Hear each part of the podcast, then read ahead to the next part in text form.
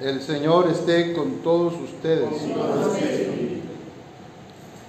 Lectura del Santo Evangelio según San Lucas.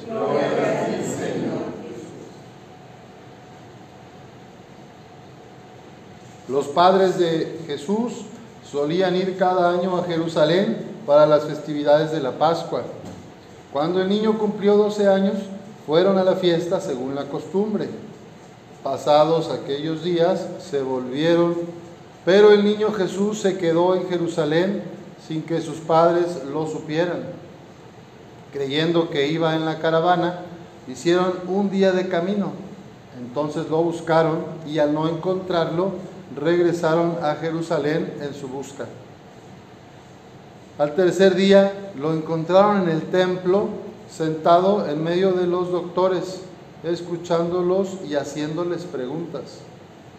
Todos los que lo oían se admiraban de su inteligencia y de sus respuestas. Al verlo, sus padres se quedaron atónitos y su madre le dijo, Hijo mío, ¿por qué te has portado así con nosotros? Tu padre y yo te hemos estado buscando llenos de angustia. Él les respondió, ¿por qué me andaban buscando?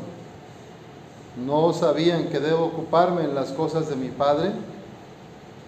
Ellos no entendieron la respuesta que les dio.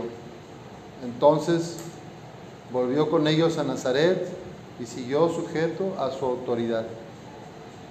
Su madre conservaba en su corazón todas aquellas cosas.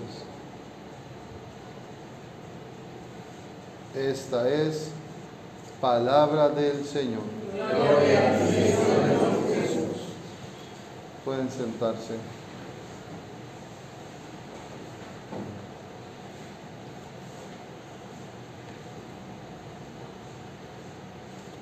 En esta fiesta del Inmaculado Corazón de María podemos acercarnos al misterio de su vida contemplativa. A María la iglesia nos la propone como maestra de oración y como maestra de, caridad, de trato con los demás.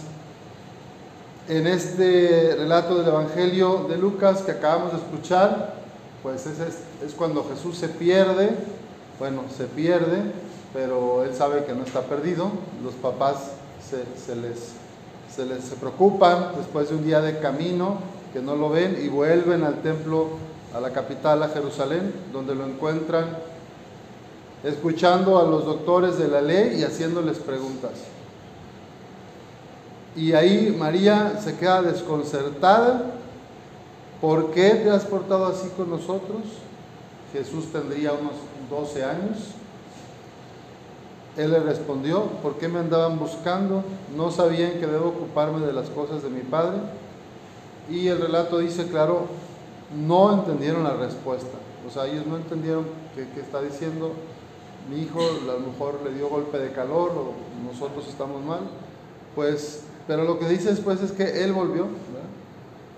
A veces en nuestras vidas tenemos actos de rebeldía, tenemos actos de, de ganar independencia.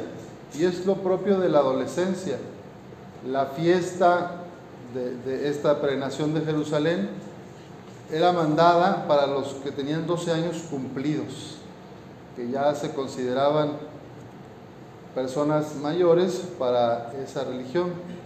Y ustedes saben que nosotros en la iglesia tenemos como los 14, 15 años, ya los vemos como más, más maduros, ¿verdad? A los niños. Ahora este, dicen muchos que se, ha, prolongado la adolescencia. Antes se casaban a los 18, 19, ya eran adultos conscientes. Y ahora las personas buscan su independencia o ya vivir fuera de casa de los padres, a veces llegando a los 27, 28, y unos ya tienen más de 30 y siguen en casa. Entonces, hay un aspecto ahí de la madurez humana y espiritual que nos podemos preguntar Vean cómo Jesús a sus 12 años, cortos años, tenía una inteligencia, comprendía la ley, la religión, podía dialogar con, los doctores del templo, con los rabinos de la época. Y bueno, hoy empezamos una serie de primeras comuniones aquí en la parroquia, en varias de las capillas. Durante todo este resto de junio y todo el mes de julio van a estar haciendo primeras comuniones. Pues muchos niños y niñas de esta edad, ¿verdad? Entre 9 y 11 años que, van a, a, recibir a Jesús. Y sí saben quién es, y sí entienden quién es. A veces mejor que nosotros. A nosotros luego nos pasa que nos acostumbramos y ya no estamos valorando a quién recibimos, a quién nos encontramos. Pues con esa sencillez Jesús le contestó a sus papás, ¿por qué me andaban buscando? ¿No sabían que debo ocuparme en las cosas de mi Padre? Y dice que María conservaba en su corazón todas aquellas cosas. María no entendía acá, pero pasaba algo acá adentro que iba desenvolviendo el misterio de su hijo. Muchas madres hoy no entienden las decisiones de sus hijos. Muchas madres han querido sobreprotegerlos y quieren imponerles estilos de vida que ellas tenían.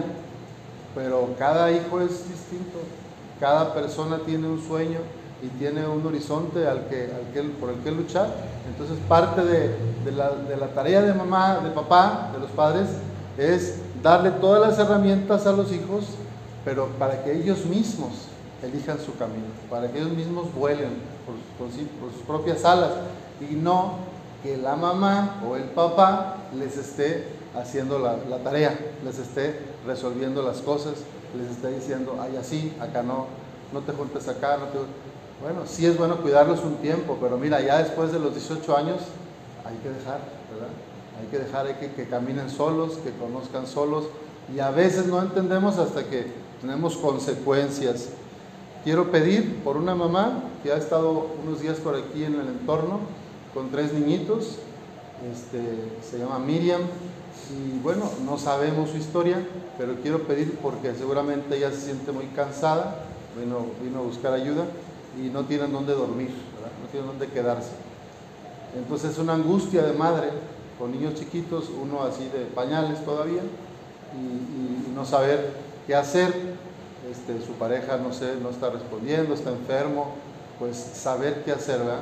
Y que el Señor nos dé a nosotros la claridad para apoyar, para ayudar, si están nuestras posibilidades, a estas personas.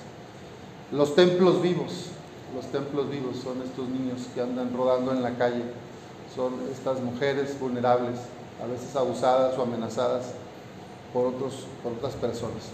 Que el Señor nos ayude a ayudar a otros. Así sea.